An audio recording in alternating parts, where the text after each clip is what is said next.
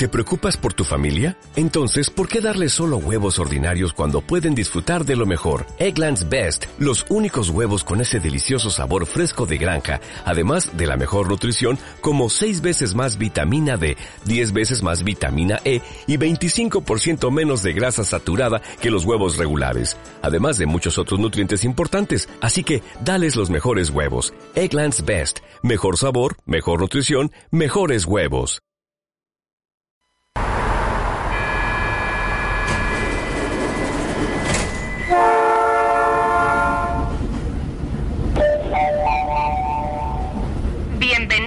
al con destino lo desconocido.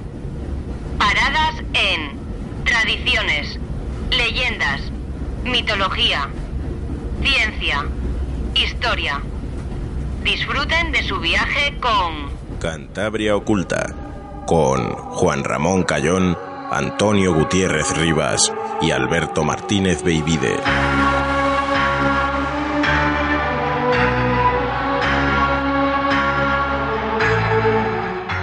Muy buenas tardes, noches y sean bienvenidos un domingo más a Cantabria Oculta en Arco FM.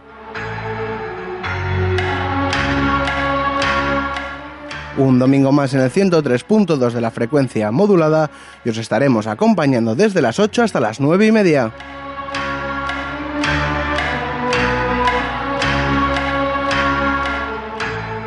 Y como siempre empezaremos con el Cantabria Pagana, Alberto Martínez Baby de Baby. Muy buenas tardes, noches. Muy buenas chicos, ¿qué tal? ¿Qué nos vas a traer hoy? Bueno, pues hoy un invitado que presentaremos ahora enseguida, en cuanto empiece la sección, que ya ha estado más veces en el programa y imagino que estará más veces. Y vamos a hablar de algo que se hace en su pueblo, de la malla de Silió.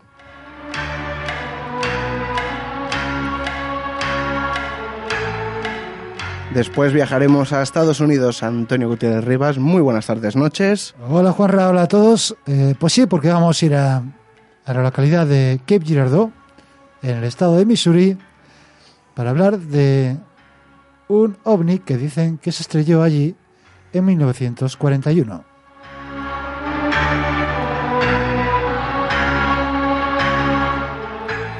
Y bueno, si queréis decirnos algo, ya sabéis, nuestras vías de contacto en, nuestro email contacto cantabriaculta.gmail.com y si no... Síguenos en Twitter e Instagram, arroba cantabriaculta. En el Facebook, en nuestra página o grupo.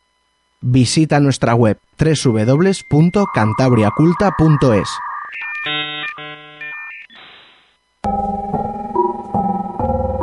Viernes 13 de julio, 7 y media de la tarde. Centro Cultural Doctor Madrazo. Ven a disfrutar del último programa de la temporada de Cantabria Oculta. El expreso llega a su destino. Centro Cultural Doctor Madrazo, 7 y media de la tarde. Final de trayecto. Sapere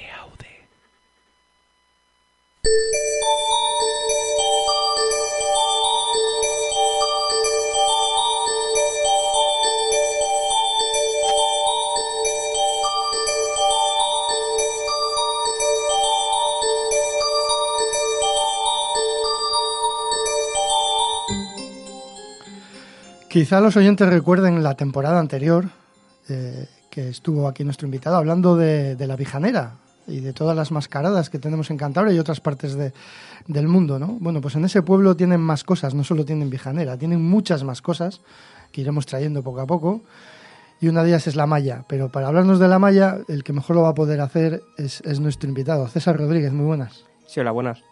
Bueno, César, como ya he dicho, ha estado aquí otras veces, es uno de los principales eh, pues miembros o instigadores de la Vijanera de Silio a, la cabeza de, los amigos de la Vijanera.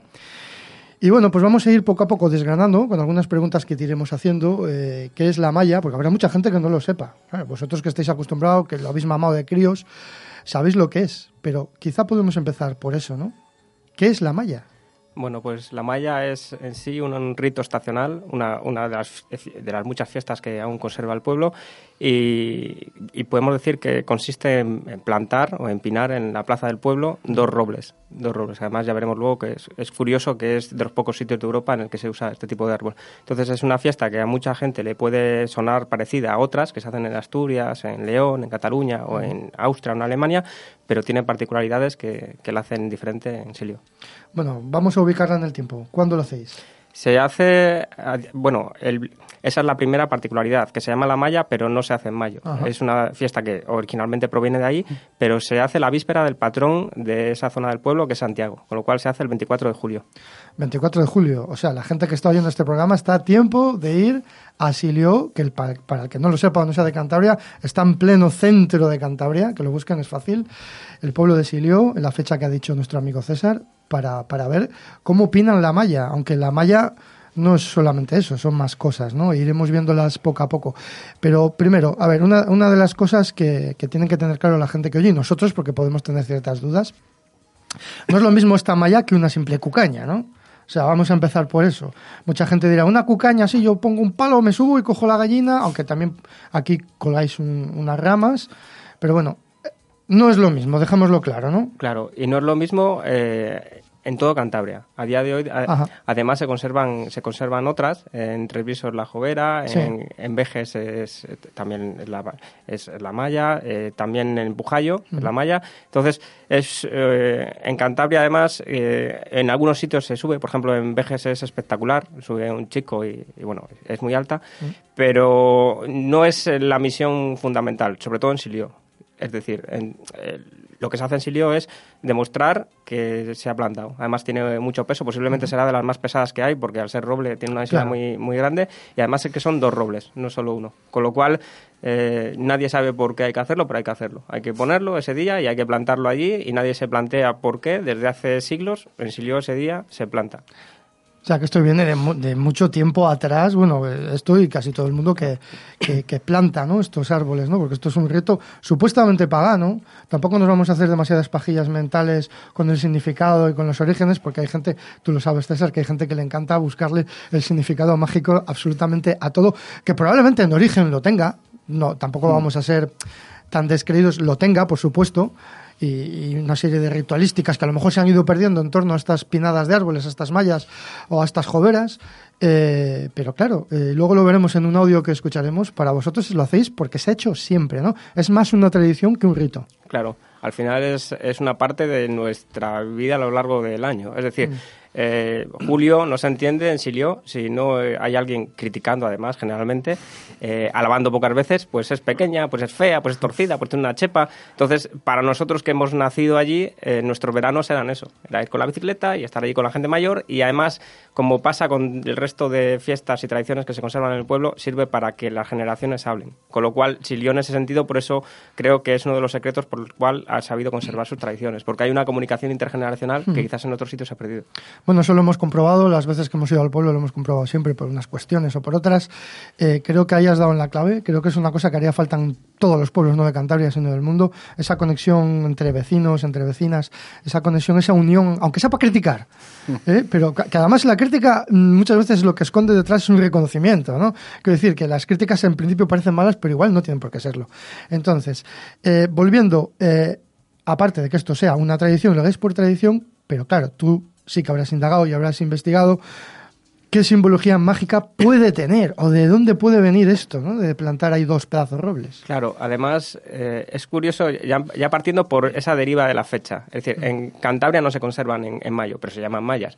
Entonces, eh, al final, lo que se hace a lo largo de toda Europa es que en esa época eh, se, pues, se celebra el canto a, que, a la eclosión de la primavera. Posiblemente mayo sea el, mes del año más espectacular en el verdor, en que los árboles echan hoja y demás. Entonces, ahí eh, las distintas generaciones a lo largo de los siglos eh, han buscado una serie de tradiciones o se han, se han visto reflejadas eh, en colocar, en simular que se plantaba un árbol, incluso en vestirse con hojas, porque, porque hay distintos tipos de mayos.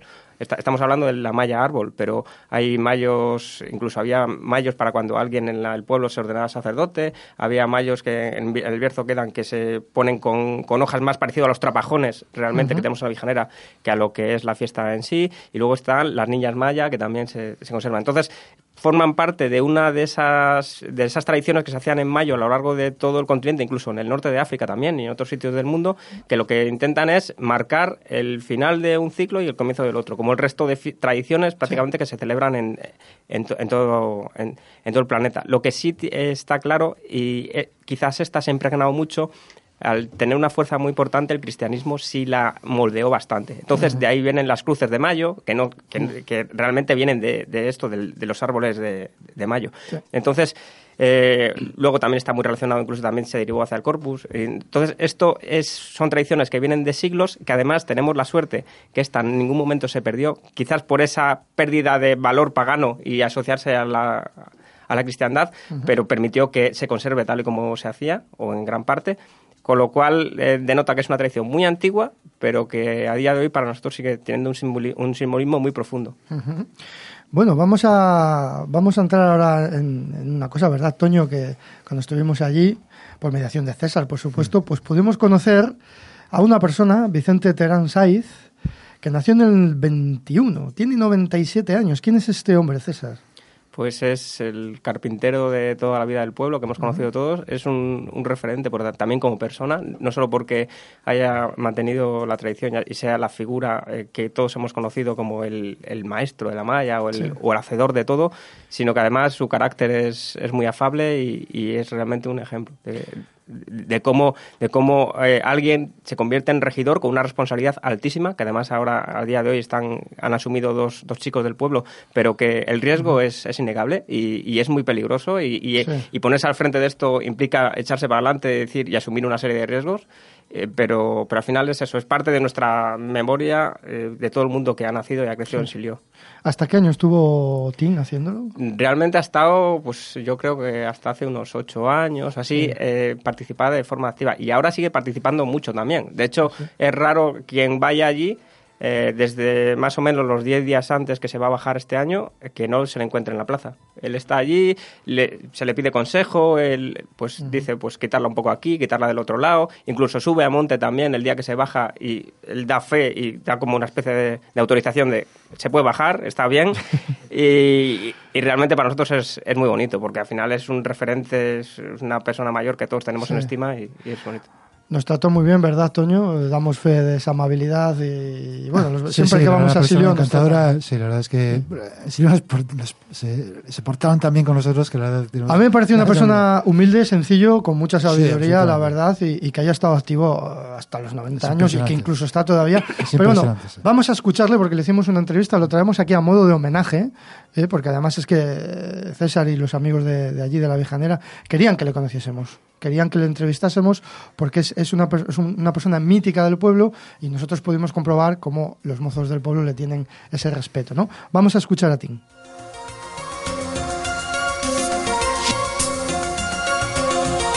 Nos puedes contar algo de la malla, eso sí, ¿no? Eso bastante, ¿no? Cuéntanos un poquito. A ver, ¿cómo lo recuerdas tú la primera vez que lo viste de niño? ¿Cómo era en el pueblo eso? Pues eran todos unidos para ir con las parejas y tirarlo, el árbol y bajar y plantarlo con todos. ¿Y cómo era? ¿Subíais al monte unos días antes o cómo lo hacíais? Subíamos al monte a mirarla primero, a escogerla. ¿Todos los mozos? ¿O un grupo? un grupo de unos pocos, sí. Eh, ¿Qué grupo exactamente iba? ¿Era algún grupo especial por algo o los que querían? por ahí. ¿El que se apuntase? El que eso, sí. Vale, vale.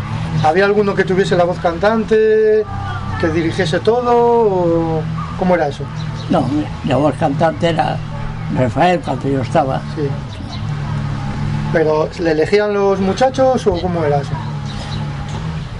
No, él se ponía, él se ponía a hacerlo. Vale. Luego yo quedé en el puesto de él. O sea, que eh, digamos que se hereda y es durante muchos años lo lleva una persona. Vale. Entonces, ¿cómo es? Sube, se escoge y ¿cómo se escoge? ¿Qué, qué, tiene que tener ese árbol? Un árbol derecho, que sea bueno y que sea derecho. ¿Qué árbol es? Árbol de roble. ¿Un roble? ¿Siempre es un roble? Sí. Vale. ¿Y cómo se hace? O sea, ¿se escoge uno o más de uno? Dos, antes eran dos. Sí. Uno de la dirección y otro de más abajo. De que eran dos, dos, dos piezas. El árbol eran dos piezas se empalmaban aquí abajo y se hacían una malla. ¿Y cómo se llama el sitio donde se van a buscar? ¿Siempre al mismo sitio? No, por todo el monte hay que buscarlos. ¿Cómo se llaman los montes esos? Montes de canales, Sí. ¿Y eso que era una noche? ¿En una noche se ventilaba o había que mirar más? no, hombre, en un día se, se miraba y se escogía. Se escogía. Que había muchos árboles, ¿Y entonces. el mismo día que se escogía ya se bajaban? No, al otro- más, más dos días. Sí, a ¿no? los dos o tres días se bajaba. Sí, y volvía a la misma cuadrilla de mozos Sí, y se cortaba el árbol. cortaba el árbol y con ¿Cómo? la pareja y se bajaba con la ¿Cómo le cortabais? ¿Con qué le cortabais? Con, una- con una- un trozador que se llama. Y el hacho, Muy bien. mano toda. Entonces eso se baja, se bajaba, ¿cómo se bajaba? Se bajaba con una pareja, Ujú. arrastras, o con dos, si era gorda, se ponen dos parejas. Vale. Entonces el mismo día que se baja, se une, ¿no? En la plaza de aquí. No, se deja unos días Ah. y se eh, arregla después. Vale. Se, que, que un poco para que seque o para qué. Para que seque poco, claro. Y se le va quitando... La corteza y todas las cosas. Y después que se... Había que hacerlo hacho todo. Sí. Está la motosierra y está todo eso. que Era más de datos. Y una vez que está unido, luego ya espinarlo. Ya. Ujú. Se hacía un hoyo en el suelo y se metían allí dos estacas, dos, dos traviesas del norte. Se, met- se atascaban bien con unos agujeros, dos agujeros para sujetarla. Y ya eso lo hacía uno ahí que se llamaba el quinto. Ese murió. Y se iban dos traviesas metían el suelo, pero los tiraba el viento. Ah. Vino una vez el viento y la tumbó por el suelo. Que no era fija como ahora, que es con cemento.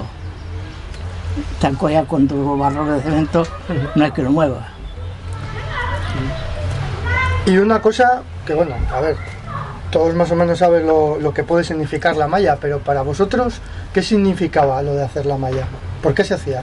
Por la cosa de la- del día de ese, de la malla, ¿Por tradición? tradición del que viene ya, de la malla. O sea, simplemente por tradición, quiero decir, no, Tradición, no, sí, no. no era algo que para vosotros fuese especial, lo tendríais que hacer porque, digamos, para ser buenos mozos había que hacer eso. O- sí, sí, ¿no? ¿O no? Había que hacerlo, sí. Sí, vale. Y se- Yo me, yo me quedaba algunos años con ella, después de tirarla me he quedado con ella, Ah, sí, mira, eso te iba a preguntar. la madera, ¿eh? Casi todas las casas del pueblo son vigas de, de malla. Ajá. Para las vigas, sí, O sea, se utilizaban luego para hacer vigas. sí. Ahora ya no se lleva nada. y se Para hacía, las parrillas todo. y se hacía alguna comida, alguna cena, se subastaba o algo, ¿no? No, antes no. Subasta las yo llama acá. Comida ahora, a última hora se hacía comida allá en el monte, cuando se bajaba con la pareja. Una comida de chuletas y morcilla y eso, todo. ¿Y de qué, y de qué se ponía el ramo? El ramo era de Fresno. de fresno. ¿Y se ponía al bajarla también con la pareja? ¿O solo el día No, de.? se ponía después, se cortaba después y se ponía ya fresco. Como cuando bajaba con la pareja se, se estropeaba. Y luego, aquí, porque no en todos los sitios lo hacen, pero aquí se subían los mozos a cogerlo. No, al cogerlo subía un año, querían subir, pero no, no llegaron allá. No llegaron. Pero no había mucha tradición de subirse a cogerlo, porque No. en otros, otros sitios ponen hasta un gallo. un- Aquí no se hace eso. Primero se, se subía donde están amarrados los cordeles Sí. para subirla, allí se subía para soltar los cuerdas. Sí. Yo subí un año, dos, pero después ya no volví.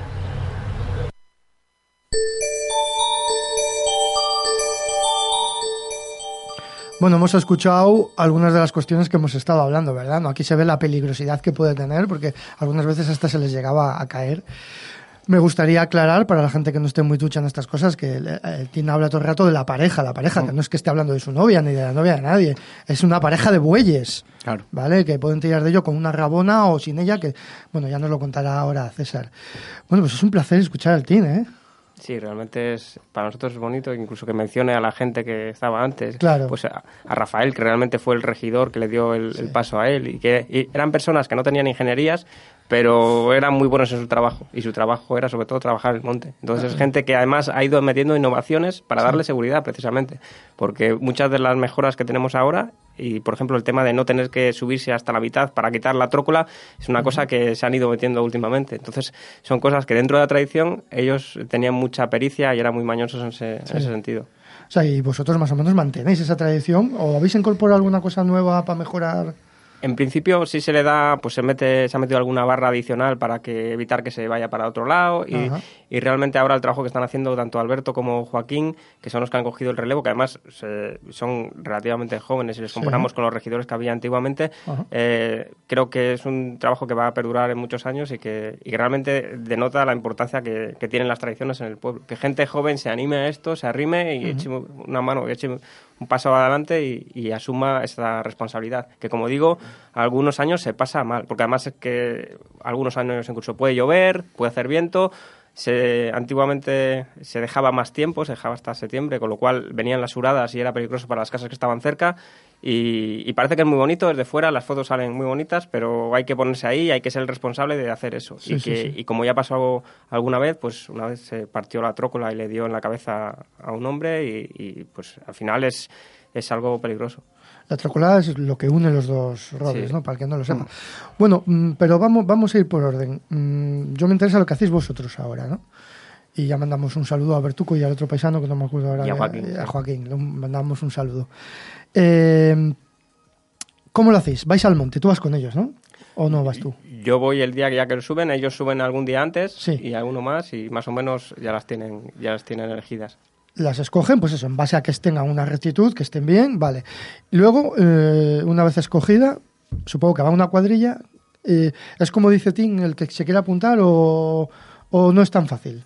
Eh, sí, al final quien, Sí. quien ese día no tenga hierba, porque además que suele coincidir, Claro. y son fechas muy complicadas sacar un rato, porque ese día, como Sí. haga bueno, Mm. tienes que aprovechar los tres días buenos que te vienen en el verano. Entonces, eh, quien más ahínco, pasa igual que en la vijanera, quien más Ah. ahínco tiene y quien más le gusta, pues eh, dice, venga, vamos. Y, y uno se encarga del tractor, otro se encarga de subir la comida, cada uno tiene más o menos funciones. Eso hay que valorarlo también, claro, Claro. porque...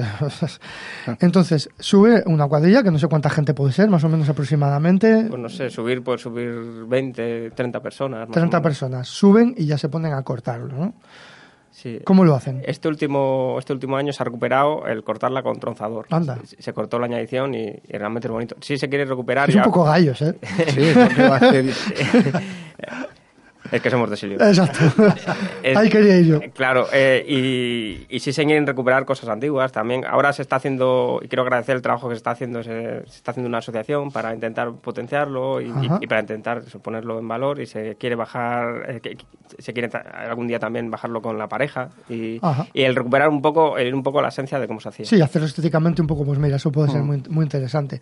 Bueno, una vez que se baja, o sea, se baja, digamos, el mismo día que se pina, no, se baja antes, ¿no? Para que seque un poco. Se suele bajar entre dos domingos o uno antes de, de plantarse. Depende también Sí. cómo caiga el 24. Si el 24 te cae cerca de un domingo o, Sí. o a, a media semana. Entonces, tampoco se puede eh, bajar muy pronto porque el roble, lógicamente, se marcha mucho. Entonces, es- un roble verde que, a diferencia del haya, que en Bujayo o en Vejer lo pueden bajar eh, incluso un mes, un mes y medio antes, aquí no puedes bajarlo mucho tiempo antes porque se te, de- se te deriva y se te comba mucho.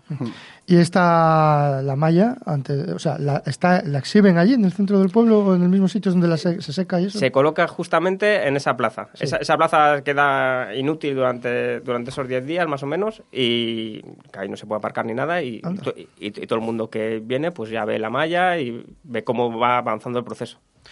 Vale, luego lo siguiente sería ya el mismo día. ¿A qué hora se empieza todo el proceso de, de, de pinar la malla? ¿Se une el mismo día que se pina? Eh, no, Antes, se van haciendo partes. Ah, Entonces, sí, es cierto que lo- eh, realmente los dos últimos días es cuando se hacen los barrenos, que son los agujeros que, que Sí. lo unen a las traviesas, y, y el empalme pues se puede hacer unos días antes, dos, tres días antes.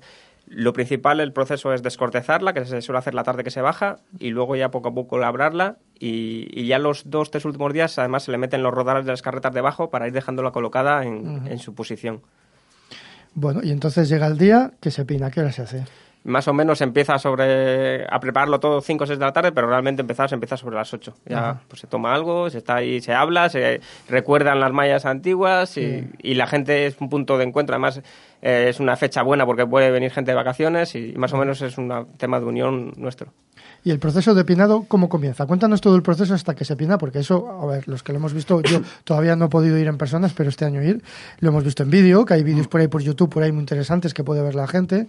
Eso es espectacular, ¿eh? Y acojona un poquito, la verdad, porque dices tú, pedazo bichaco, porque es que estamos hablando probablemente de la malla más grande de España, una de- o una de las más grandes. En peso posiblemente sí, eh, puede rondar la tonelada y media más o menos. Eh, Son cerca de 30 metros entre los dos, entre los dos robles.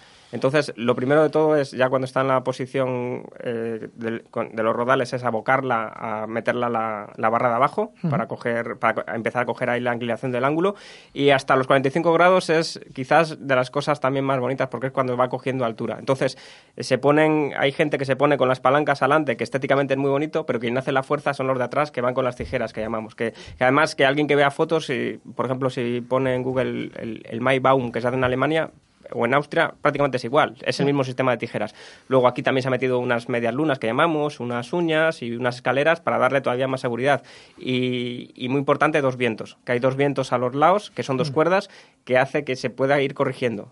Sobre todo para la segunda parte, que es cuando ya pasa a los 45 grados. Entonces, en esa primera parte de los 45 grados es muy bonito ver a los grupos de adelante cómo se van poniendo, cambian de color. Entonces, ahí exhiben, se pone el que quiere exhibir, se sube, y el que quiere foto y el que quiere decir soy el más fuerte, los zarramacos de, de enero, pues se suelen poner ahí también. Entonces, pero quien hace fuerza, si, lo- si los de atrás no suben, quien hace fuerza eh, es ese grupo que está atrás con las tijeras. Entonces todo se sincroniza con la voz que sigue dando el team. El team dice, O sea, ¡eh, una! está, eh. Claro, y con esa voz que dice el team, todo el mundo va a la vez.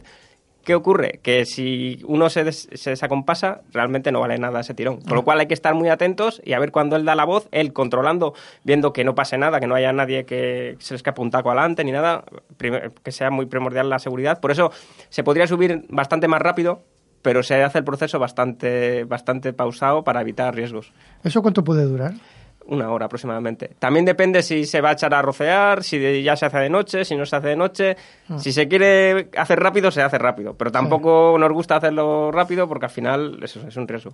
Entonces, una vez que ya consigue, eh, bueno, hasta los 45 grados eh, se cogen los rodales que en una primera parte estaban sujetando la malla, se ponen verticales y se, y se le colocan tableros que antiguamente eran sarzos y ahí se sube ese grupo. Entonces ese grupo está en la, en la parte delantera de la, de la malla y son los que van haciendo fuerza. Una vez que coge 45 grados, ya lo que comentaba antes, que es la trócola, que son esas poleas de, de varios cordeles que, que multiplican la fuerza, a partir de esos 45 grados los niños generalmente, y, y ya en la última parte sobre todo mayores, que estaban tirando de la cuerda, son los que ya empiezan poco a poco a trabajar. Entonces ya una vez que pasa, como digo, esos 45 grados ya se nota un cambio. Ya no hace tanta fuerza las tijeras de atrás, que sobre todo tienen seguridad. Los vientos corrigen para que se aboque bien en la traviesa y quien la va subiendo, es bonito también, todos que hemos sido niños, estar con nuestros abuelos allí y ver que la está subiendo. Entre todos ver que la está subiendo hasta que llega justo al punto que se pone totalmente vertical, que es más peligroso, porque rápidamente hay que colocar la otra barra para que no caiga en el sentido que ha subido y, y abocarla. Entonces fue muy curioso el año pasado, que es la primera vez que nos ha pasado, lo hicieron tan bien y los agujeros de la barrena tan bien que directamente metieron la barra de arriba y entró sola, sin tener que darla con la maza. En- Entonces, bueno, él pegó dos, dos golpes para disimular, pero realmente había entrado bien. Sí, sí, sí. Entonces, es un proceso todo que es eh, como se podría subir en el siglo XIII, pero, pero a día de hoy, por eso. Entonces, eh, ¿es el momento de culminación, el momento en que se pina, o todavía no acaba ahí el tema de la malla? Realmente la malla no termina hasta que cae la trócola, que es la que tienen los cordeles. Porque claro, eh, al final eh, parece que no, y pasa lo mismo que con los cerramacos. Al final todo es un coste. Un rodal a día de hoy, un rodal de carreta vale mucho dinero. Los cordeles valen mucho dinero. Entonces no se puede dejar todo el verano los cordeles Claro. amarrados ahí porque habría que cambiarles todos los años. Entonces, con un sistema de tirando de una cuerda, la trócola tiene que caer sola, poco a poco. También se le metió una doble seguridad para que no cayese de golpe precisamente por ese accidente que hubo. Entonces, poco a poco va bajando y ya una vez que se, cae, se sale- suelta la trócola, se tira un cohete. Y en ese momento ya empieza el pito tambor, que también le toca a Alberto, y, y ya empieza la romería, y ya se ve, venga, la hemos plantado, ya se acaban los nervios, eh, la gente mayor y sobre todo las mujeres, pues muchas veces a los niños siempre, quítate, ten cuidado, que porque hay, hay procesos en los que la ves que se va moviendo y, Sí. y claro, la gente empieza a gritar o si... es, es, es algo que solo se puede vivir si se, si, se- bueno, si se ha sentido allí y desde niño Claro. lo has, lo has vivido. Para vosotros es algo muy especial. Yo me imagino que la gente que vamos a ponerles el, el nombre de turistas, entre comillas, ¿eh? la gente que se acerca allí, o curiosos, o gente que, que le guste la etnografía, o que quiera simplemente ver eh, pues el, el Valle de Guña o Silio, fliparán muchísimo. Pero claro, los que verdaderamente lo sentís sois vosotros y tenéis que pertenecer a eso. Y como tú dices, ya desde pequeños, porque es que eh, el proceso es largo, es de años. Desde que lo ves desde chiquitín, ves a tu vuelo y luego de repente te das cuenta que eres tú el que estás ahí. ¿No? Y, y no solo ahí, sino en otras cosas que hacéis del pueblo. Eso yo creo que tiene que ser bonito, tiene que ser muy interesante.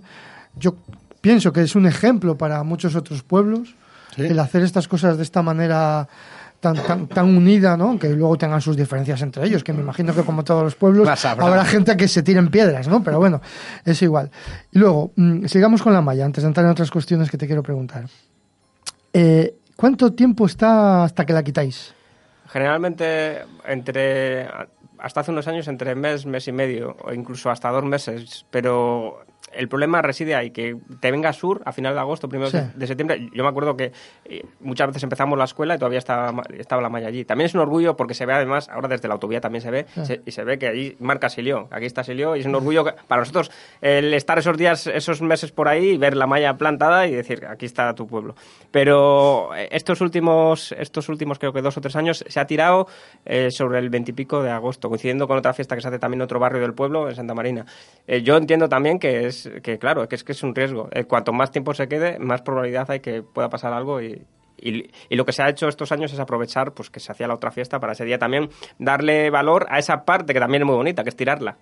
Porque, porque es mucho es muy rápida, pero también quien no, la, quien no la haya visto nunca es algo bonito. Soltar la barra, la barra de arriba y esperar que poco a poco, con poca velocidad, pero después con mucha velocidad, Cae. eh, caiga al- a la plaza. Y antiguamente se ponía ruedas, pero como nunca se acertaba, ahora ya no se pone nada. Se cae a la plaza y, y si se parte una parte, pues se parte. y ya está. ¿Y qué hacéis con, con la madera? Actualmente se lo lleva el, el chico que, que la baja el día, Sí. el día ese con la carroceta y al final pues es una forma de pago que se le da. Pero como se decía en el audio, casi todos en nuestras casas tenemos mallas de vigas, con lo cual es algo también que es un orgullo, aunque realmente esa madera esté cortada a mala fecha y tampoco Ah. técnicamente sea tan buena, pero es un orgullo decir, llegar a casa, esta es la malla. Y antes, bueno, no sé cómo vamos de tiempo, me decís, ¿eh? Sí, sí, tú tranquilo. Eh, antes en, en- en el valle eh, había más, más mallas, ¿no? De- Más Eso es, lo que quería, la, es lo que quería Sí. preguntar yo. ahora la más cercana es la de Pujayo, ¿no? ¿O Sí, qué? sí. ¿Qué, qué sitios lo ha- las? Eh, antiguamente pues tenemos documentado Santa Olaya, Santa Cruz, eh, era algo muy general. De hecho, Caro Baroja habla en, en- en su libro de las de- que hace sobre las fiestas de estas de la primavera, el ciclo de primavera, que en Cantabria eh, a- eh, se hacía en muchos sitios y, re- y realmente habla de mayucas y mayona, que realmente es lo que se hace a día de hoy, es, es la añadición y la malla. Por eso, con lo cual era, era algo bastante extendido y al final se asociaba también al patrón. Pero, pa- pero el patrón, pero también con un significado de fiesta de la cosecha también muy importante, porque la parte de poner el ramo no es otra cosa que el momento que terminas la hierba y pones el, el ramo también en el último carro, para decir que has terminado. Entonces, una forma, lo mismo que a día de hoy en las obras se puede poner una bandera, pues al final es, un, es parecido. Bueno, antes al principio de la entrevista hablabas de, mm, de otros ramos, de otras cosas que se hacían, ¿no? Eh, ¿Eso en Silio actualmente cómo está? O sea, ¿está dejado? ¿Tenéis planteado recuperar ese tipo de, de ramos? Cuéntanos un poquito todo eso. Eh, como digo, eran eh, asociados a estas, a estas fiestas, en este ciclo había, había muchas. Eh, en Silió, hasta, pues, no sé, unos 40, 50 años, 60, eh, se hacían enramadas, pero de ronda. Las amorosas estas que dicen. Es, es decir, nuestros abuelos cogían, cogían la flor del cerezo o una flor que tal, y lo ponían en, en el balcón de la, de la moza y muchas veces también iban a rondar. Entonces, eh, todo está relacionado, es la misma época. Lo único que en este caso se fue, como digo, a julio, pero, Sí. pero al final está dentro de la misma simbología. Eh, nosotros hemos recuperado ya este año, además, concretamente, varias tradiciones. El truido, eh, las marzas con el canto propio de Silió, que además es particular y, y es muy bonito.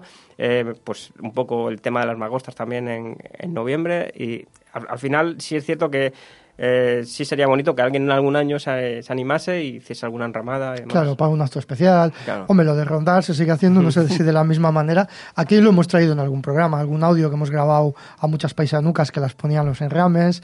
En San Juan solía ser, ¿eh? solía ser en San Juan. Ya, ya recuerdo yo, fíjate, alguna Merlín que está, tenemos aquí Merlín de, de oyente, hay que decirlo. Eh, aquella mujer que nos contaba en casar que le ponían las ortigas a las putas. En vez de poner un enrame, pues cada uno lo ponía de una planta, ¿no? De lo que sea.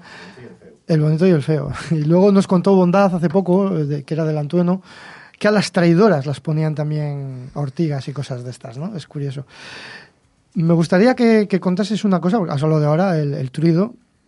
Y a mí me, me gusta mucho que lo hayas recuperado y además es que me gusta mucho, mucho porque lo habéis hecho con niños, con niñas. Y también habéis tenido, eso me lo cuentas luego, un día, una vijanera infantil. Y esto dice mucho de vosotros, ¿no? Para bien, porque tenéis en cuenta a toda la gente joven que luego va a ser el futuro.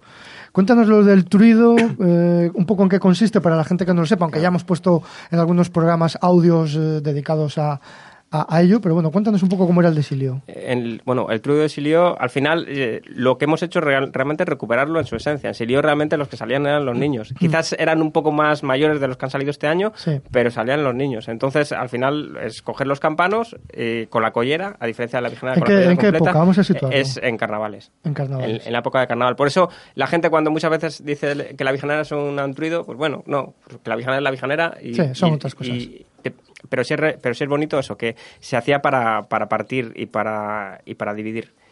Y, y para pues eh, decir aquí estamos en una cotera y, y este es el límite nuestro y, y otro. Al, al final todo este tipo de fiestas, lo mismo que la malla, lo que sirven es para eh, fijar el grupo social y decir Sí. aquí estamos nosotros. Y los del otro pueblo son distintos y nosotros somos los más fuertes porque tocamos los campanos más fuertes, subimos eh, dos robles y porque somos de Silio. Al final se trata de eso. Lo verdaderamente bonito sería que, Tomás, digo yo, no sé, ¿qué opináis los demás? Tomás en ejemplo los pueblos de al lado para que todo esto se pueda completar de alguna manera, porque, eh, a ver, es A muy... ver, yo soy de Helguera Claro. y hay muy poca gente. Es que no hay un Tú te ibas so- a llevar muchas hostias de los de Silio. No, nos a nos llevábamos bien, nos llevábamos bien. Realmente Elguera y Silio está muy unido. Lo que Pues pasa es que eso. no han terminado de hacer esa carretera que está ahí pendiente, Ah, bueno. ese, ca- ese camino de Belesiego, que realmente había mucha más unión entre Silio y Elguera que entre Sí, Elguera y sí. Molledo o Silio y Molledo. Claro. Pero es que lo que te digo, si se hace una malla en Helguera tengo que ir yo a cortarlo, a traerlo y a lepinarlo, ¿sabes? Y al final puedo poner un pino, si queréis, y hacerme yo una malla, pero poco más. Te iba a hacer un chiste fácil, Sí, pero ya, bueno, me, ya, lo voy. A, me lo voy a ahorrar. Tenía que haber escogido otro árbol. Y a pedir permiso lo de Santa Marina. También. Sí, también.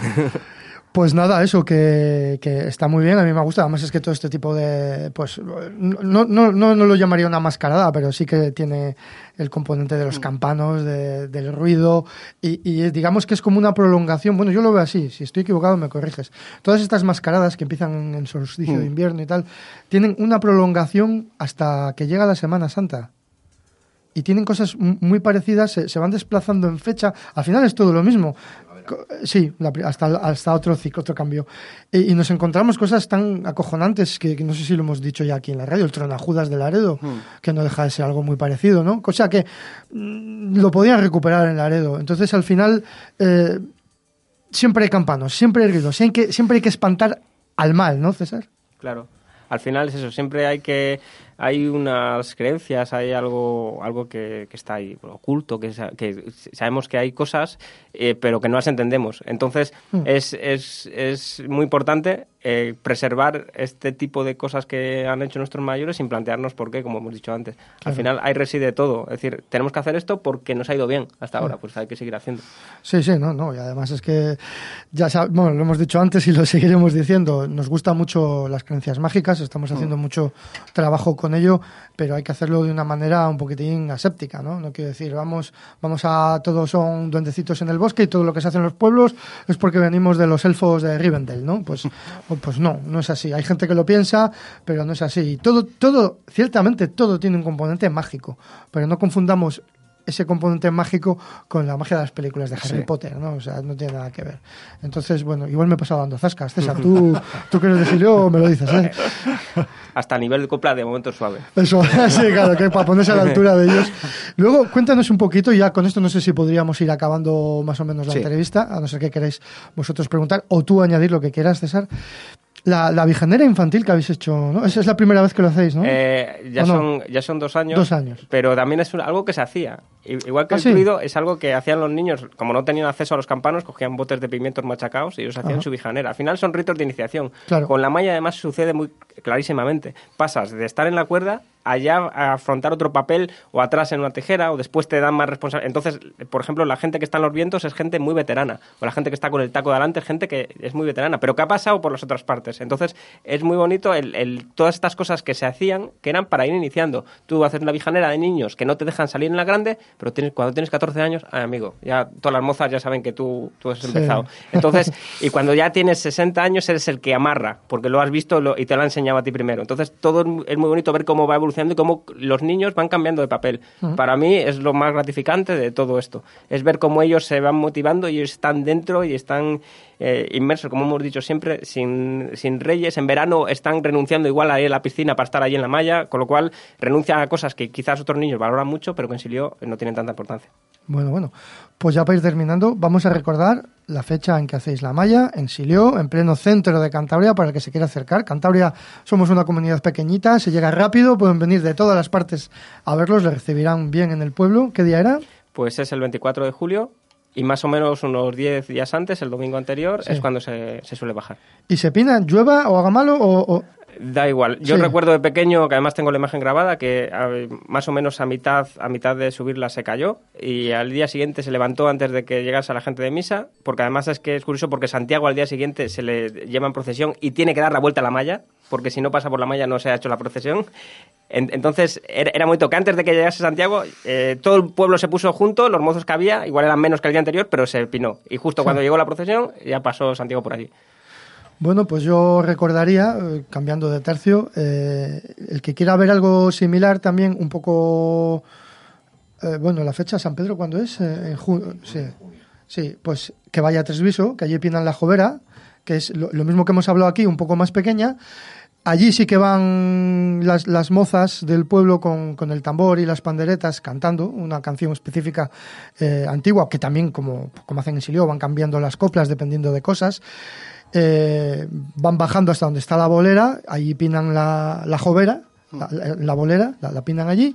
Y bueno, también hay una fiesta, es otra de las que tenemos en Cantabria. Además es que yo se la recomiendo porque Tresviso es espectacular. Todo, todo el entorno de allí de, de Picos de Europa es espectacular. También la hacen en Sóteres, en el pueblo vecino de Asturias, también la, muy similar a, la de Tresviso.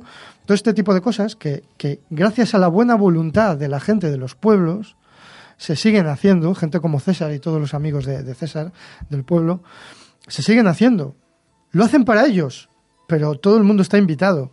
Y, y es algo espectacular. Y una vez, no sé qué opinaréis los demás, pero una vez eh, que si eres ajeno a estas cosas, que no eres del pueblo, vas y lo ves, este tipo de cosas como la malla, la vijanera o otras historias, una vez que lo ves, yo creo que te cambia algo. Sí. Algo te hace, te hace un chip y te vas a casa de otra manera. Mm, Entonces, recomiendo a todo el mundo que asista a estas cosas, que no están hechas para turismo, ¿eh?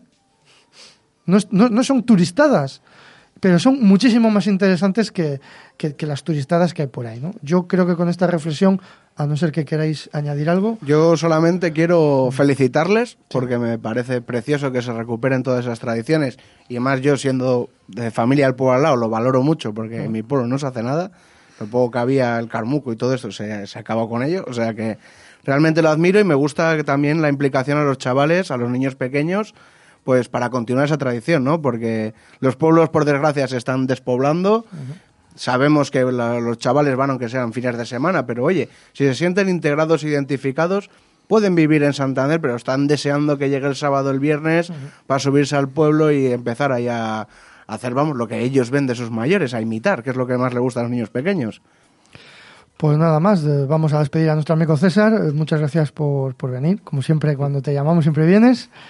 Te agradecemos pues que nos cuentes a nosotros eh, y a toda la gente que nos oye, que seguro que les parecerá súper interesante.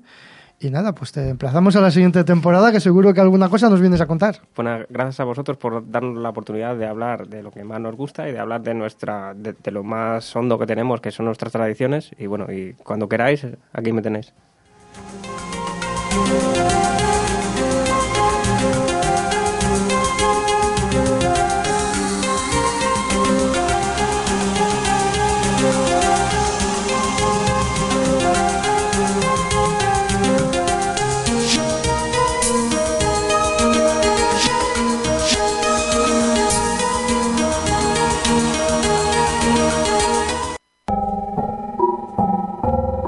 Viernes 13 de julio, siete y media de la tarde. Centro Cultural Doctor Madrazo. Ven a disfrutar del último programa de la temporada de Cantabria Oculta. El expreso llega a su destino. Centro Cultural Doctor Madrazo, siete y media de la tarde. Final de trayecto.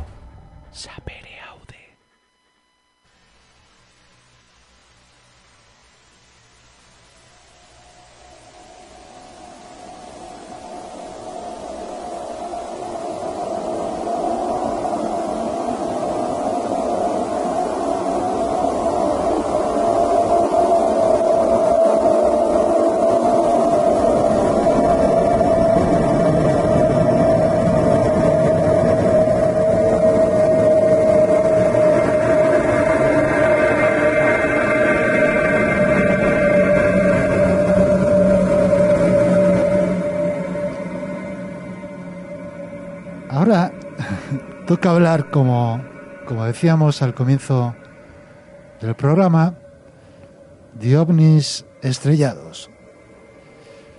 No es uno de los temas más favoritos de, de todos nosotros, pero eh, no deja de ser un clásico dentro de la ufología, desde que el caso Roswell apareció allí, allá por los años 70, eh, saltó un poco ahí a, a morder en el trasero a todos los investigadores que estaban en el tema, a todos los aficionados. Y desde entonces, pues, eh, se ha hablado de, de otros eh, de otros estrellamientos, de otros platillos volantes, porque estamos hablando no de ovnis en sí, sino de auténticos platillos volantes con tuercas y tornillos, con chapa de esta dura, Remachados. remachados, bien remachados. Pero esto que traéis hoy es antes de acuñar el término platillo volante, ¿no? Efectivamente, por eso, por eso me ha parecido una historia interesante, porque si recordamos que el caso Roswell está fechado oficialmente en junio de 1947, eh, este es un caso que ocurrió el 5 de abril de 1941, es decir, eh, más de seis años antes.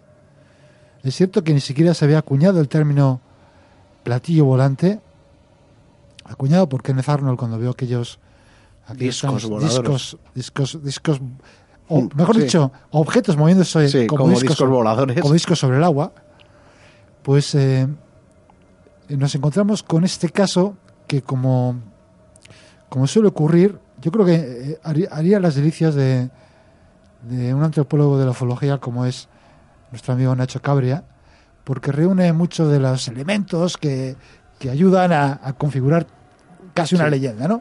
Parecen basarse en hechos sólidos, pero sólidos hasta qué punto los analizaremos ahora, hasta qué punto son hechos sólidos o es un relato más o menos más o menos sólido. Eh, todos estos casos de ovnis estrellados yo creo que son despiertan la imaginación de, de Mm. todos, ¿no?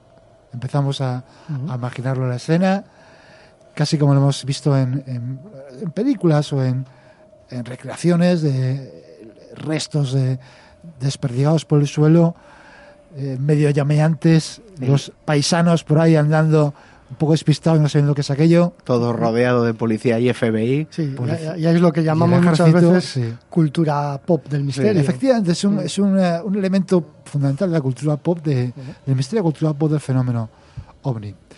Eh, pues como digo, este es un, un ejemplo un poco extraño por eso, porque es anterior al caso más emblemático. Y nos situamos en la localidad de Cape Girardeau, en Missouri. Cape Girardeau está al sureste de Missouri, es una localidad que en la actualidad tiene unos eh, 60 50.000 habi- habitantes, 40-50.000 habitantes. En aquella época tenía unos cuantos menos. Es una localidad de las más importantes del sureste de Missouri, que no es un estado muy poblado, como podéis imaginar. Y eh, bueno, es la típica ciudad del, sur de los Estados Unidos, con gente muy, muy, eh, muy creyente, muy devota de la, de la fe cristiana, de los baptistas o de cualquiera de esas ramas del cristianismo que hay por ahí. Y eh, nos encontramos con que este caso es dado a conocer en primer lugar por un escritor llamado Leon Stringfield. eh, y se trata de un caso que realmente todavía se está más, más o menos investigando. ¿Por qué? Porque llega este caso llega este investigador a través de la carta de una tal Charlotte Mann. Charlotte Mann es una habitante de esta ciudad de Cape Girardeau que cuenta a este investigador eh, cómo su, su abuelo, que era pastor de una iglesia protestante, una iglesia baptista, pues confesó a su mujer, a sus hijos, primero a su- que ocurrieron los hechos a su mujer y sus hijos, y posteriormente este relato le fue comunicado a ella por, por su abuela, cuando fue a vivir con ella cuando estaba agonizando pues, de un cáncer. Eh, como decíamos, esto ocurrió en la primavera de 1941, en abril, el 5 de abril concretamente. El abuelo de esta mujer, que se llamaba William Hoffman, había tomado eh, el ministerio, sido hecho ministro de la Iglesia Baptista de la Estrella Roja, un nombre muy curioso. Para ser América, sobre Para todo. ser, Norteamérica, para ser Norteamérica, pues era exactamente era la Iglesia de la Estrella Roja. y había, se había convertido en ministro de esta iglesia a principios de 1941. Efectivamente, los eh, registros de la población, de la iglesia y de eh, municipales registran efectivamente que eh, a principios de 1941 este reverendo Hoffman ejercía su cargo de ministro baptista. Pues bien, una noche, esta noche, una noche de 5 de abril, del 5 de abril de 1941, eh, este, este hombre es despertado, pues es eh, llamado desde su casa por una, por una persona que se presenta en su casa con un coche y dice que tiene que ir rápidamente porque ha habido un accidente aéreo, lo que le dice de primera información, a unos 15-20 kilómetros en los afueras de la ciudad. Este hombre se, dirige a esa- ese sitio y cuando llega se encuentra una escena pues propia de un accidente aéreo, es decir, había policías, personal de bomberos, pero también agentes del FBI y fotógrafos que se movían alrededor de los restos de lo que él creía que era un avión. Inmediatamente le piden que rece por tres cadáveres eh, que, hay, que hay cerca y que se preparen para oficiar una serie de, pues de ceremonia. Y aquí es cuando la cosa se empieza a poner un poco extraña.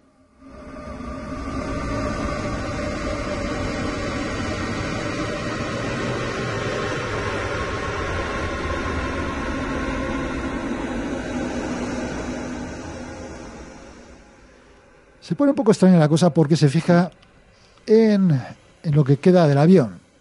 Él espera ver un avión de pequeño, porque hay, hay pocos, según dicho, pocos fallecidos, y se encuentra con que lo que, es, eh, lo que ve es una nave en forma de disco. Es más, cuando mira dentro de los restos de esa nave, ve una serie de símbolos eh, más o menos jeroglífi- jeroglíficos que le resultan completamente indescifrables y absolutamente insólitos para él. A continuación, su asombro continúa increciendo cuando le, muestran eh, las tres víctimas que no son humanas, como se esperaba, como no puede ser de otra manera, lógicamente, sino que se trata de unos eh, pequeños cuerpos de unos seres que nosotros califi- calificaríamos de alienígenas, que no sabemos cómo llegó a calificarlos, con eh, grandes cabezas, con ojos negros muy grandes, mm, apenas una rendija como boca y como nariz, y sin pelo. Vamos, lo que cualquiera te diría Los clásicos. un, un O sea, gris de estos sí, gris clásicos. es una casi un retrato robot, ¿no? Mm. Lo, si alguien se pone a dibujar un Un alien va a dibujar va a eso. dibujar eso. Lo hemos visto en Encuentros a tercera fase, lo hemos visto Sí, en sí, sí, sí. mil sitios. Pues bueno, es lo que describe él. Bueno, después de... perdón, efectivamente, pues realiza una pequeña ceremonia religiosa y inmediatamente el personal que, que había allí eh, le dice que se haga cargo de lo que acaba de ver y que por mor de la seguridad nacional norteamericana debe guardar absoluto secreto. Cuando llega a su casa en el 1530 de Main Street, está todavía en estado de shock. Sin embargo, a pesar de haber jurado hasta ante, ante las autoridades guardar secreto, no puede evitar contar la historia a su esposa Floyd y a sus hijos. Y es esta charla familiar hasta altas horas de la madrugada lo que eh, su nieta Charlotte Mann escucharía a su abuela moribunda en 1984 cuando yacía sufriendo de cáncer en la casa de la propia Charlotte mientras se eh, sometía a una radioterapia.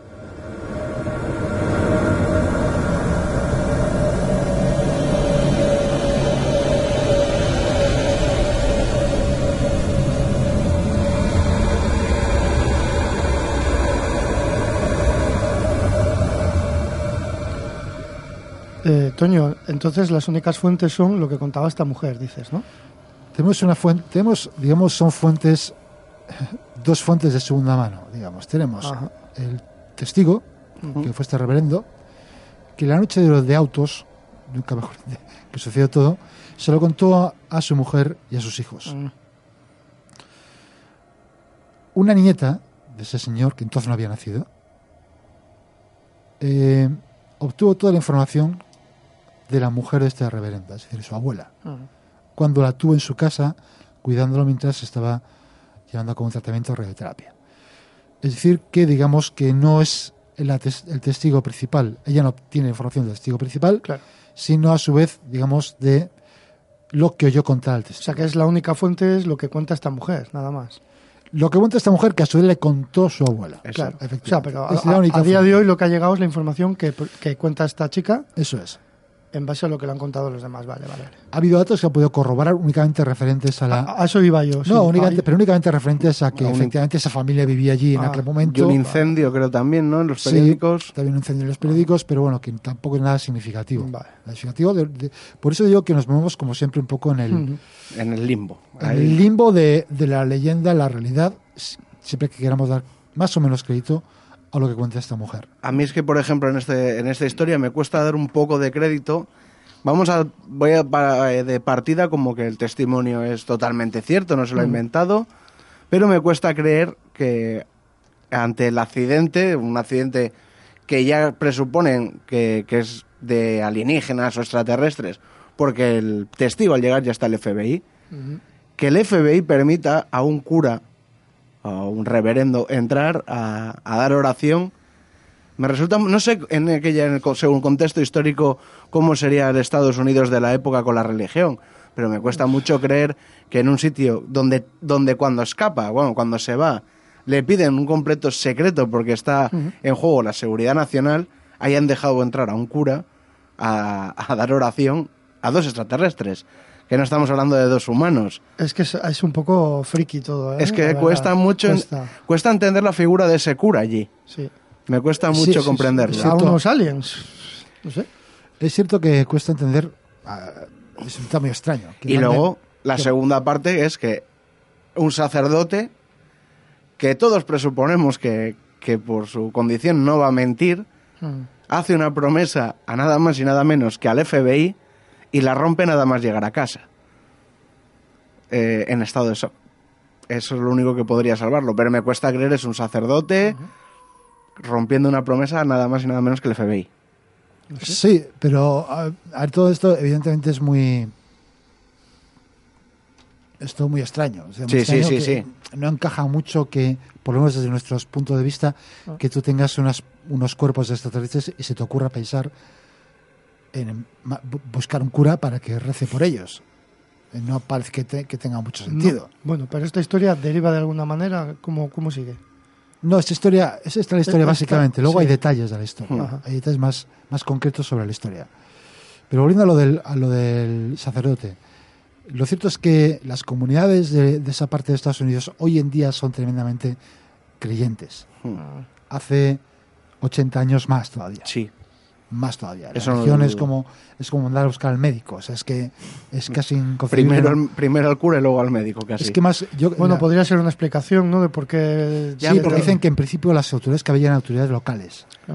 Claro, pero él al llegar estaba ya el FBI, según cuenta en el relato. Igual eso no quedó muy claro, igual vino después. Yo creo que eso, eso creo, yo creo que eso vino después. Yo creo es que lo que dice que cuando llegó o la persona que le envió eran autoridades locales. Sí, eso sí. La única significación que se me, que se me ocurre a mí para que hubiera un, un cura, porque todos son los cuerpos, sean de que sea, dices, bueno, voy a mandar un cura. Como son allí, voy a mandar un Sí. cura. Lógicamente, vale. Sigue siendo muy extraño. ¿eh? Hmm. No, hay que ponerlo todo mucho en, en cogerlo con, Con pinzas, todo, sí. Eh, pues bueno, ¿qué detalles da de este hombre, eh, mejor dicho, de esta mujer, del todo, digamos hablando del informante? Eh, pues dice que todo ocurrió sobre las 8 o las 9 de la tarde, que sonó el teléfono, eh, su, abuelo cogió el teléfono, eh, alguien de la parte de policía eh, que había visto un accidente de avión, que había, que había una propiedad incendiada, había un fuego asociado, algo que había, se había en un campo, etcétera. Le pidieron que se pudiera ace- acercarse a eso, orar por unas personas que habían que estaban allí fallecidas o algunas todavía sin fallecer porque estaban en mal estado y se él aceptó y mandaron un automóvil a buscarle. Eh, efectivamente, cuando volvió, pues dijo a, a su mujer, te voy a decir algo, pero esto no lo puedes contar nunca jamás y no vamos a volver a hablar de ello nunca jamás. Hablaron de ello aquel día y no volvieron a hablar de ello nunca en, en la vida. Y por supuesto no se lo comentaron nunca jamás a nadie. Dice que, que llegó allí que efectivamente no, un avión, no, no era un avión. Había varios civiles alrededor. Supone que gente que de las granjas cercanas. Y eh, entre ellas las personas que habían realizado la llamada, decían que eran vecinos de, de allí. También incluso dice que estaba el periodista del periódico local. También podía haber algunos bomberos, pero en todo caso gente más o menos civil, ninguna todavía personal, personal militar.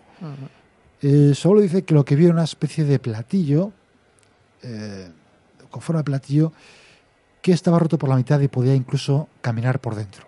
O sea, podía incluso meterse dentro.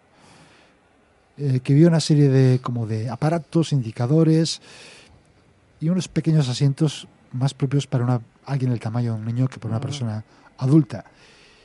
Y, pero lo que más impresionó fue lo que hemos comentado antes de una eh, banda alrededor de una especie de banda que surcaba toda la pared del, de, este, de este aparato, en que había una serie de, símbolos o de, de escritura jeroglífica de algún tipo.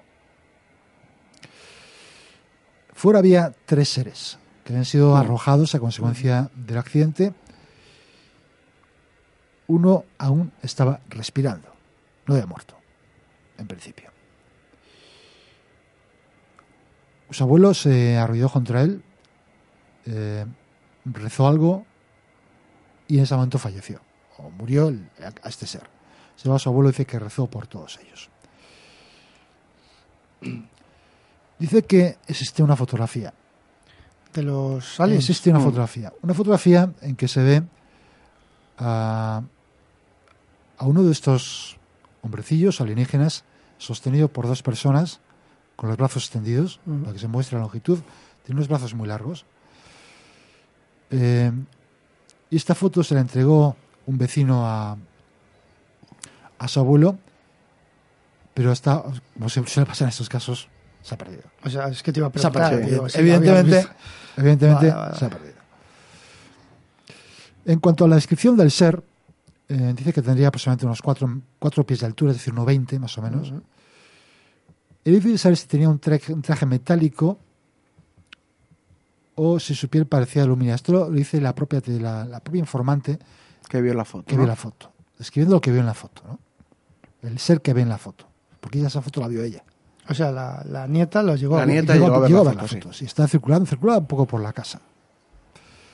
Otra cosa que no me cuadra, si quieres mantener el secreto para la seguridad nacional. Ya. Tener una foto circulando que el que venga mira al alien que vi.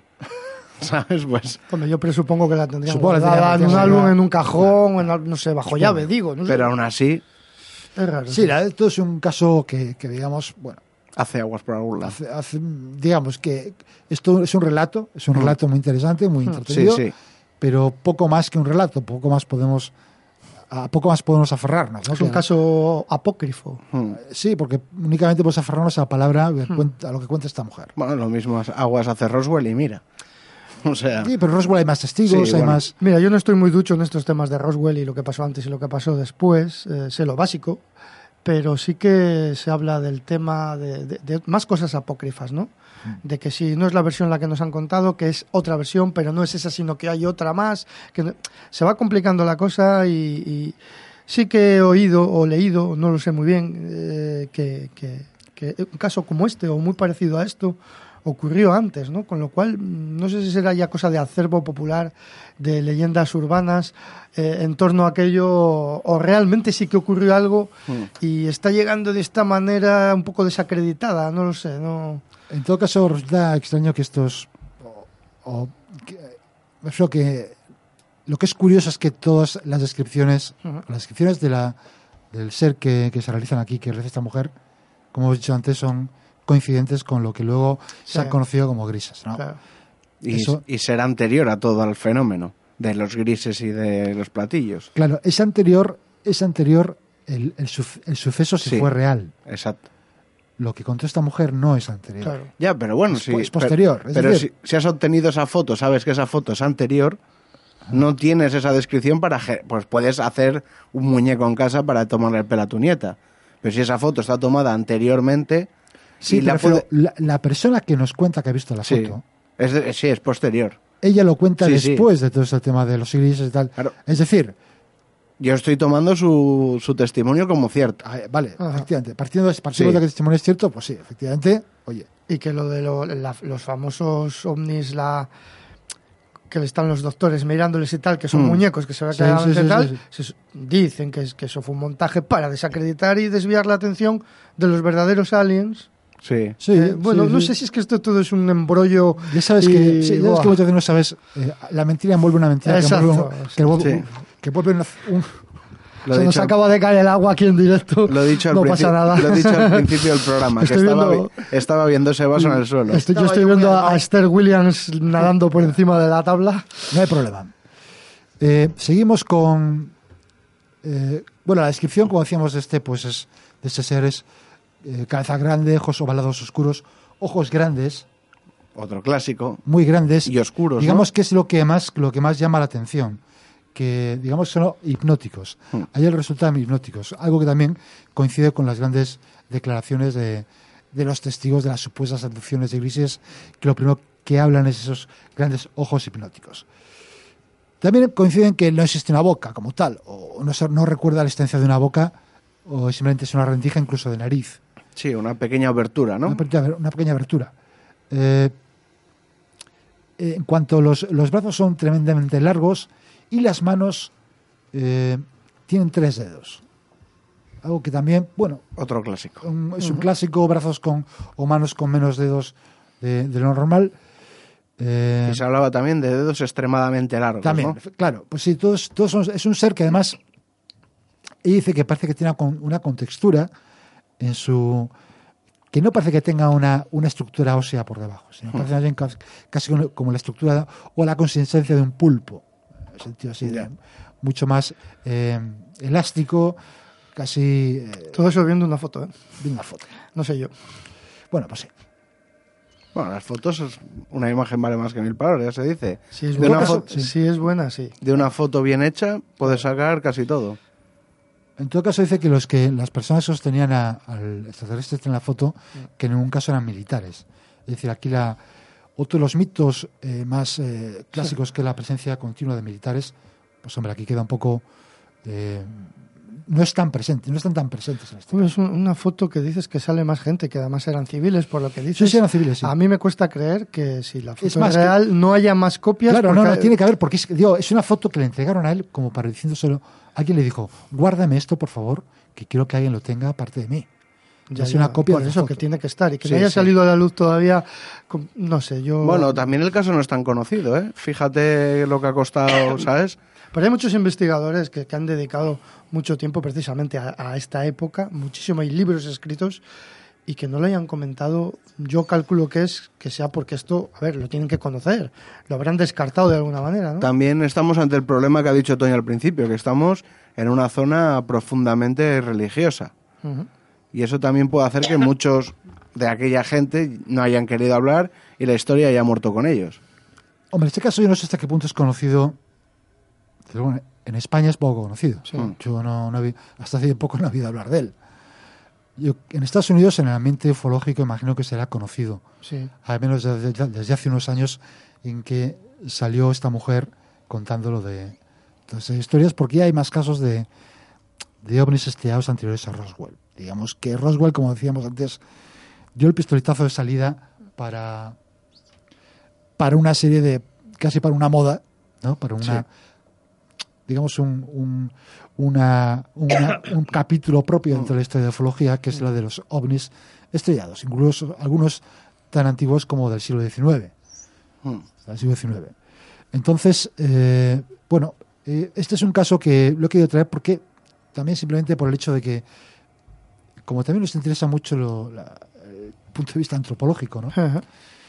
Cómo estas historias van tomando eh, personalidad propia y no sabemos este caso lo que puede llegar a dar de sí. Es decir, si los investigadores llegan a encontrar algún dato más, algún elemento más que corrobora alguno de los datos que cuenta esta mujer, puede que tengamos una historia que vaya más allá de lo que es de un simple rumor o leyenda urbana que es poco más, más esto de lo que...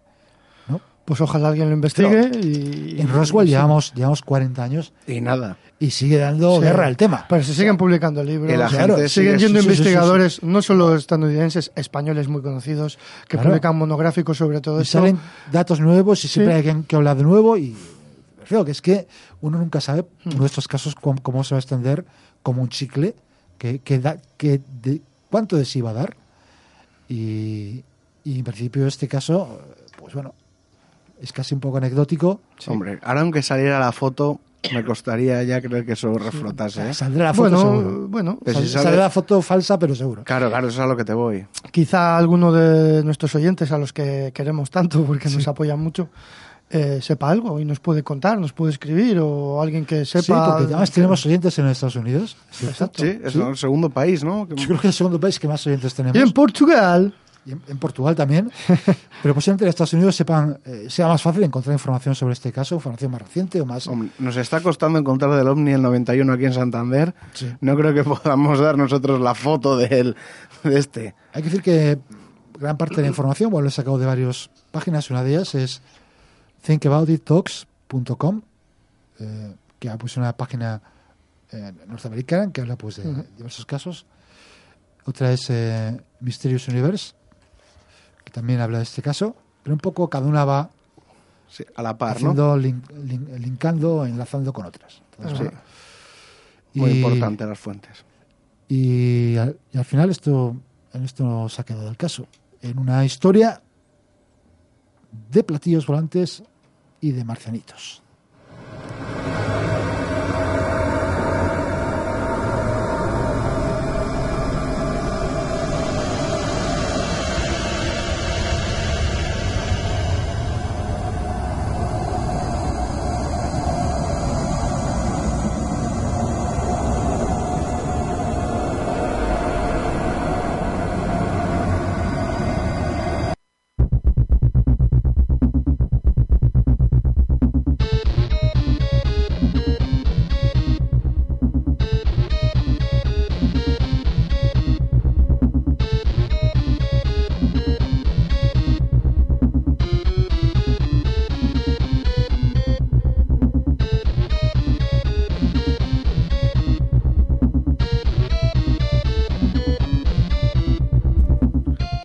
Y bueno, como es ya tradicional en, en Cantabria Oculta, en el final, vamos a repasar los, los últimos comentarios de esta semana en nuestro podcast de Evox.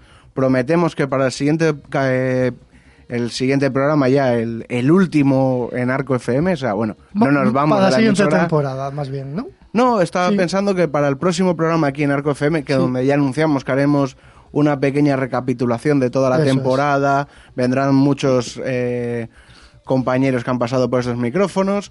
Posiblemente recojamos los del Facebook, porque sí que es verdad Claro. que los hemos dejado un poco de lado, los leemos todos, pero tenemos un problema, cada uno comparte la Claro. publicación en su perfil y llega un momento Es que más- no sabemos dónde están todos los Es comentarios. más difícil localizar, claro. Entonces, vamos a ir con los de Evox porque esos están siempre aquí.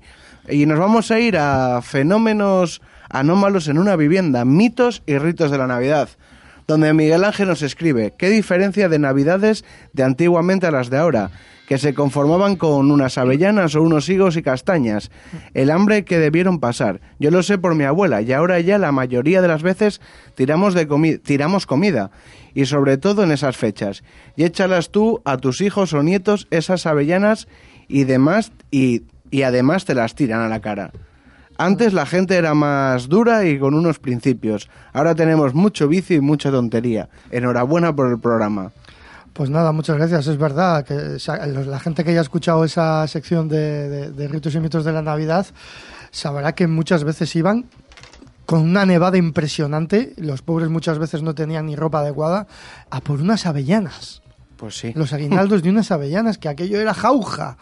Si se lo daban, o sea que sí hemos cambiado para bien, claro, pero, Sí, para pero- bien. pero hay que de vez en cuando mirar para atrás y no quejarnos de tanto vicio. Pues sí, eso sí es verdad.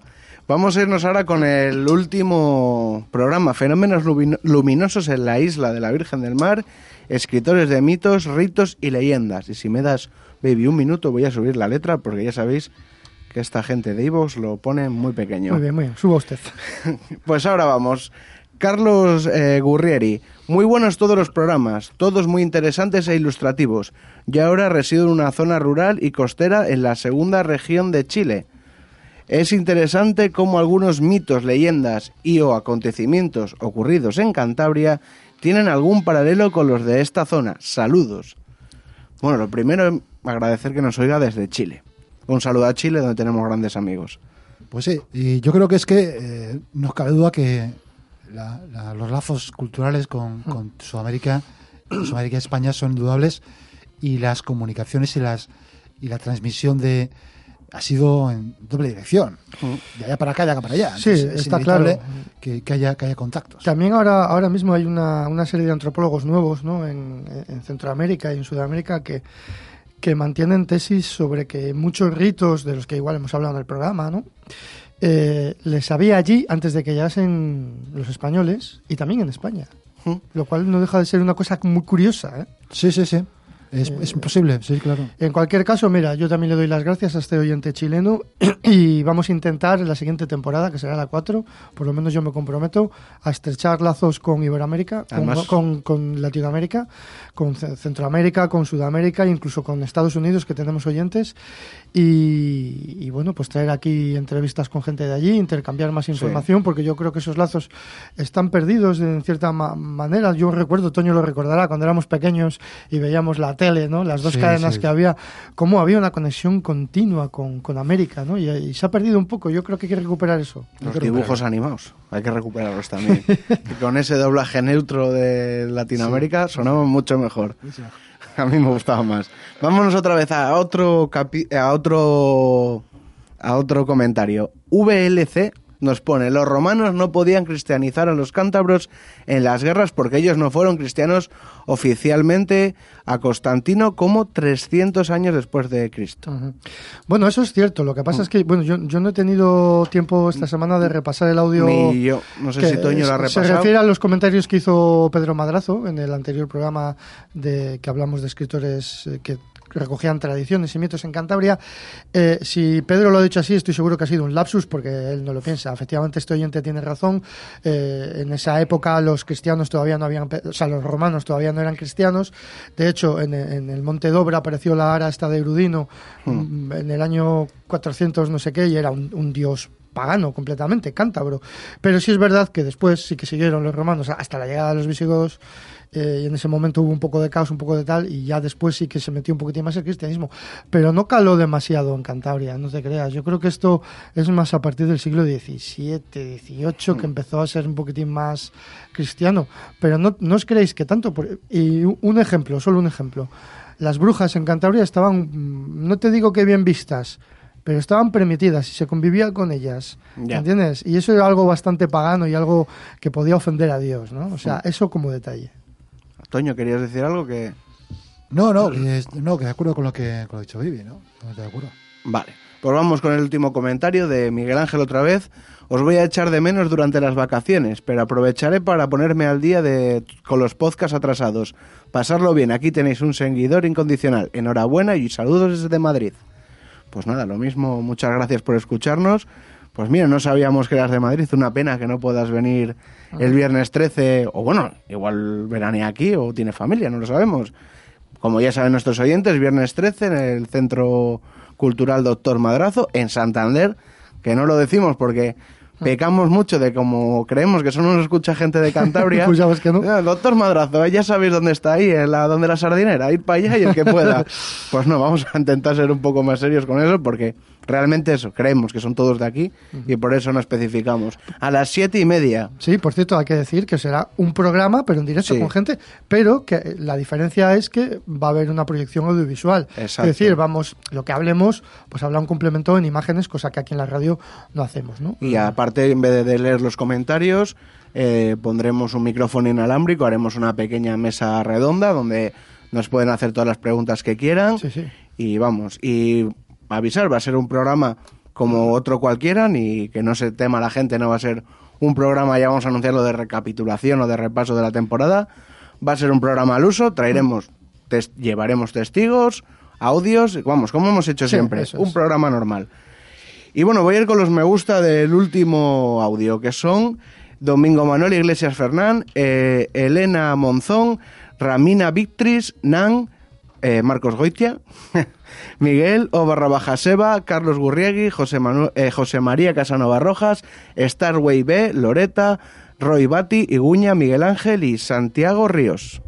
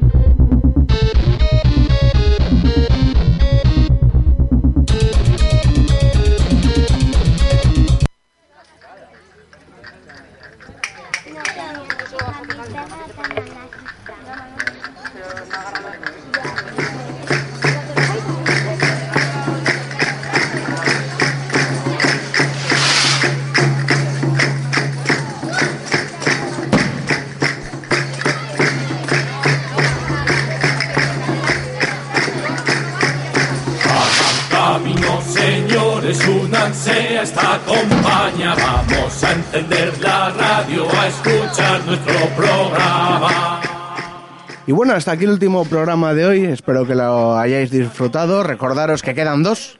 Este, el próximo que es recapitulación y el del directo.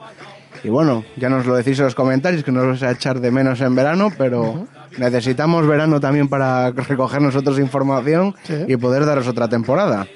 Era algún fenómeno extraño.